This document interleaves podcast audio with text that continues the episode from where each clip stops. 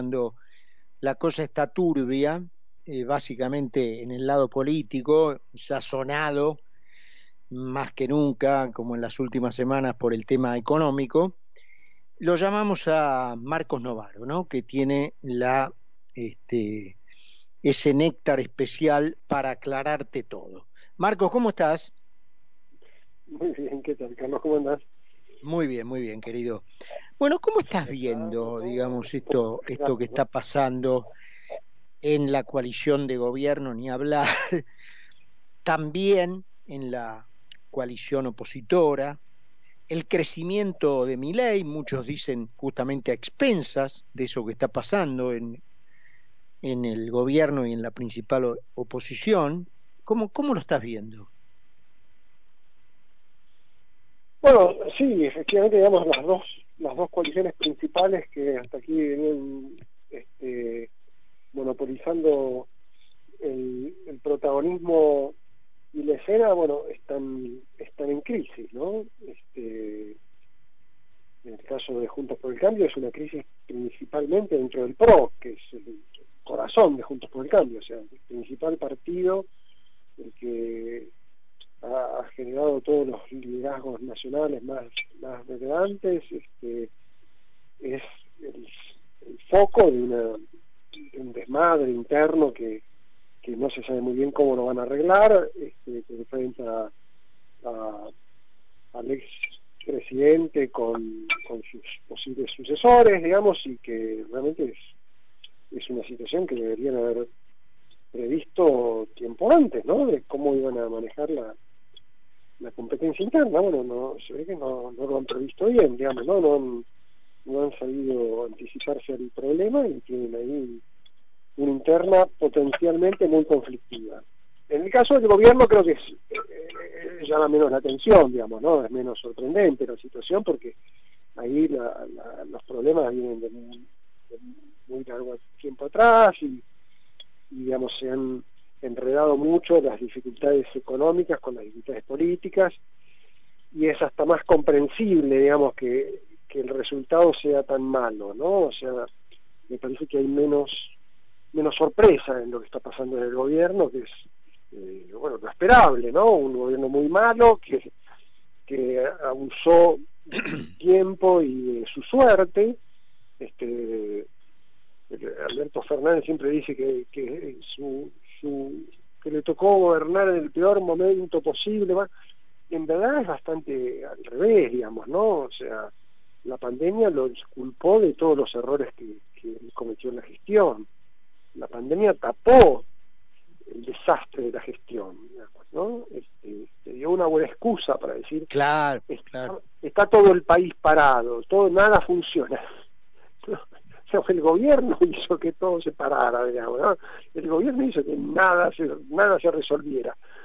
Y después vino la guerra, que también es otra excusa, ¿no? Este, la guerra en realidad, en términos de precios, de las exportaciones de Argentina, fue un beneficio. Eh, y viene toda la excusa de que, bueno, de que fruto de la guerra hay inflación en todo el mundo y que entonces la inflación en Argentina por eso no tiene nada que ver, digamos. Es una enorme tontería. Este, lo único que realmente afectó a, este gobierno y que en eso sí este, de que se le acabó la suerte, eh, pero bueno, han tenido demasiada suerte, ¿no? Es la, es la sequía, digamos, ¿no? La sequía es cierto que, que es un golpe de mala fortuna para el albertismo que te dio mucha suerte, te dio muchas excusas a la mano para disfrazar su enorme inoperancia. ¿no? Mm. Eh, Marcos, em, no quiero llevarte a un tema económico, em, pero un tema económico eh, invita a un análisis sociológico, digamos, que es al que quiero invitarte, que es tu fuerte, porque está todo este tema, yo recién hacía un comentario al respecto, em, de la, para simplificarlo, de la dolarización, ¿no? Pero que en el fondo no es la dolarización, sino es terminar eh, con la eh, falsedad de que la Argentina tiene una moneda, aceptar lo cual es obvio que la Argentina no la tiene, y adoptar un sistema que te la dé eh, lo más rápido posible, para empezar a tener algo tan obvio como es una herramienta de intercambio y una herramienta de ahorro. Eh, de la técnica económica conocida, y lo único económico que va a haber en, esta pregunta es esto, hay dos sistemas que te entregan rápidamente eso. Una caja de conversión, que la Argentina tiene experiencia, positiva las dos, eh, aunque no se haya sabido manejar la salida en los dos casos, la del oro y la del dólar, y la dolarización. Para ambas surge algo, y acá viene el tema de tu especialidad que yo te quiero preguntar. Para ambas surge una respuesta, y yo no, no es que sea partidario, yo soy partidario de la caja de conversión, pero eso ponerlo aparte. Em, viene algo que yo noto que le ha pasado siempre a la Argentina. La idea de los de lo que ahora se llama los procrastinar, ¿no es cierto? Es decir, en base a razones que parecen, valga la redundancia, razonables, posponer la solución para más adelante bajo el argumento de que tenemos que hacer cosas antes. A la Argentina le pasó en mayo de 1810, cuando se dijo, antes de declarar la independencia tenemos que hacer cosas. No se hizo nada, en 1816 la Argentina estaba mucho peor que en 1810, se declaró la independencia, allí surgió gente que dijo, bueno, ahora necesitamos un orden jurídico para el país nuevo. No, los, los que nunca faltan saltaron, no, tenemos que hacer cosas antes, tenemos que pacificar el país no se hizo nada, el país se desangró durante 35 años más hasta que se declaró la Constitución. En la previa de la Constitución no faltaron quienes dijeron, no, no se puede sancionar la Constitución ahora. Primero hay que pacificar el país. Menos mal que en ese momento, y ahí surge lo del carro adelante el caballo, menos mal que ahí en ese momento hubo un grupo de corajudos que dijo, sí, vamos a poner el carro adelante del caballo y vamos a sancionar la constitución ahora. Y fue paradójicamente la constitución la que pacificó. Entonces, mm. no hay en la Argentina esta conducta que a mí me sale de decir, porque soy grande ya, maricona, ¿no? Eh, de no hacer lo que hay que hacer, porque siempre hay una excusa para no hacerlo. Y como la perfección nunca llega, no tenés ni la que podría haber sido la solución, ni por supuesto la perfección. No tenés nada, siempre estás peor. ¿No ves algo de esa mariconeada en la sociedad? No quiero decir cobardía porque me parecería mucho. Es una forma, claro, es una forma un poco vieja de decirlo. No sé si es solamente un problema o, principalmente un problema de falta de coraje, digamos, ¿no? Para, ponerlo así en términos claros. Eh, ¿Es falta de coraje o es que siempre, digamos, la, situación siempre permite estirar las cosas, digamos, ¿no? O sea, que siempre es posible eh, zafar por la línea de menor resistencia, digamos, ¿no? que es bueno, este, dilatamos el, conflicto, digamos, ¿no? el conflicto se puede dilatar siempre. Eh, en, esa eh, experiencia histórica que vos lo mencionás, una, buena explicación de eso es las distancias eran tan grandes eh, y la población era tan escasa que en verdad era muy fácil dilatar las cosas, ¿no? Porque la, gente se enteraba mucho después y era muy poca la gente que se podía realmente movilizar y preocupar para, para decir, bueno, no, este, esto es insostenible, digamos, ¿no? Siempre se podía sostener en la ambigüedad este, una, una situación que este, en otros lugares hubiera sido explosiva, ¿no? Este, en países un poco más poblados, más densos, con, un poquito más de comunicación, eso, esas ambigüedades eran insostenibles. Argentina se ha acostumbrado a, a, vivir de la elasticidad, digamos, ¿no? de que sus problemas son elásticos. Y la mejor prueba de eso es la inflación, ¿no? Este, es, un problema elástico, donde siempre, siempre se puede tener un poquito más de inflación, ¿no? Este, es un problema, pero también es una solución, porque la, inflación te, te disuelve los conflictos, ¿no? Este, sí, es una solución para algunos, pocos, la muerte para muchos. Claro, pero bueno, pero es una especie de muerte lenta, ¿no? En vez de yo decirte, mira, te, bajo el sueldo, te, te que te doy un aumento de sueldo, en realidad te, lo, estoy bajando, digamos, ¿no? Este, es, este, en ese sentido es una solución, es una trampa eh, que, se va a revelar en el paso del tiempo, ¿no? Entonces estira las cosas. Eso sí es, es, un... y Argentina ha tenido inflación siempre, ¿no? O sea, si bueno, volvemos a la cuestión histórica que vos mencionabas, este ya en, en, en, la época de éxito de Argentina, a fines del siglo XIX, ya era este, un clásico, los observadores internacionales que venían decían que se sorprendían del hábito argentino de destruir su moneda. claro, en 1890, ¿viste? Pasaba eso, ¿no? Qué costumbre que tiene esta gente de, hacer bolsa su moneda. y bueno, eso lo, eso lo terminó la caja de conversión contra el oro.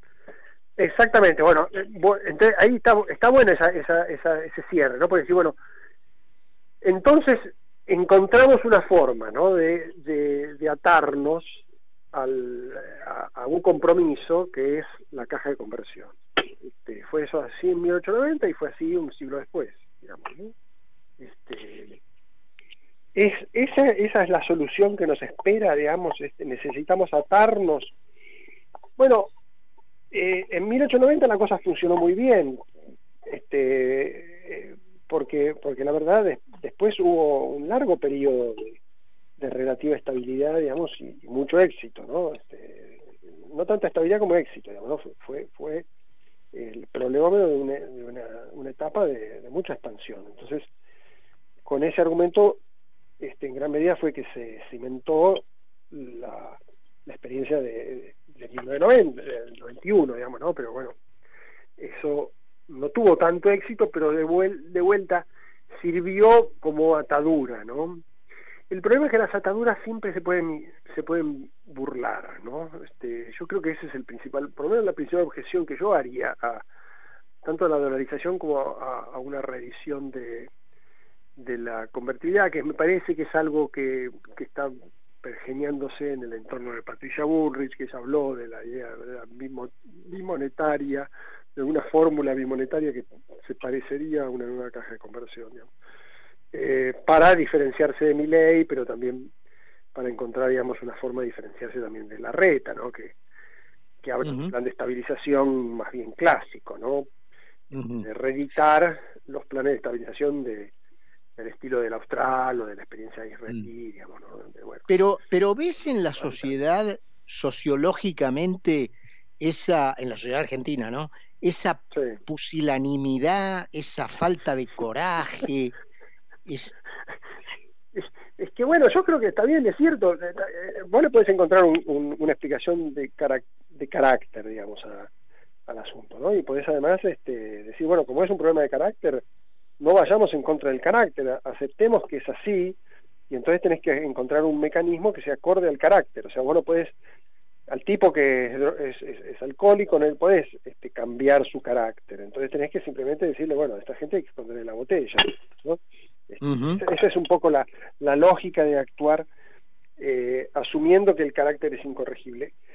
Pues, tiene sentido ese tipo de cosas. Yo no, yo no digo que no tenga sentido. Lo, que pasa que a mí me parece que este, eh, finalmente eh, esconder la botella no, no sirve porque el, el, el, tipo se va a, va a, encontrar la forma, digamos, ¿no? O sea, va a encontrar la forma, va a encontrar el agujero por donde se puede se puede conseguir el, el, alcohol, digamos, ¿no? Lo va, lo va a hacer. Entonces, este, me parece que hay que hay que asumir que eh, tal vez algo de eso haya que hacer, pero no es suficiente, ¿no? O sea, yo no, yo no creo que, escondiendo la botella vos logres un resultado perdurable, ¿no? Tenés que asegurarte de que, de que haya, además, mientras tanto, otra serie de cambios que sean más difíciles de, de burlar, digamos, ¿no? Que, que simplemente la prohibición.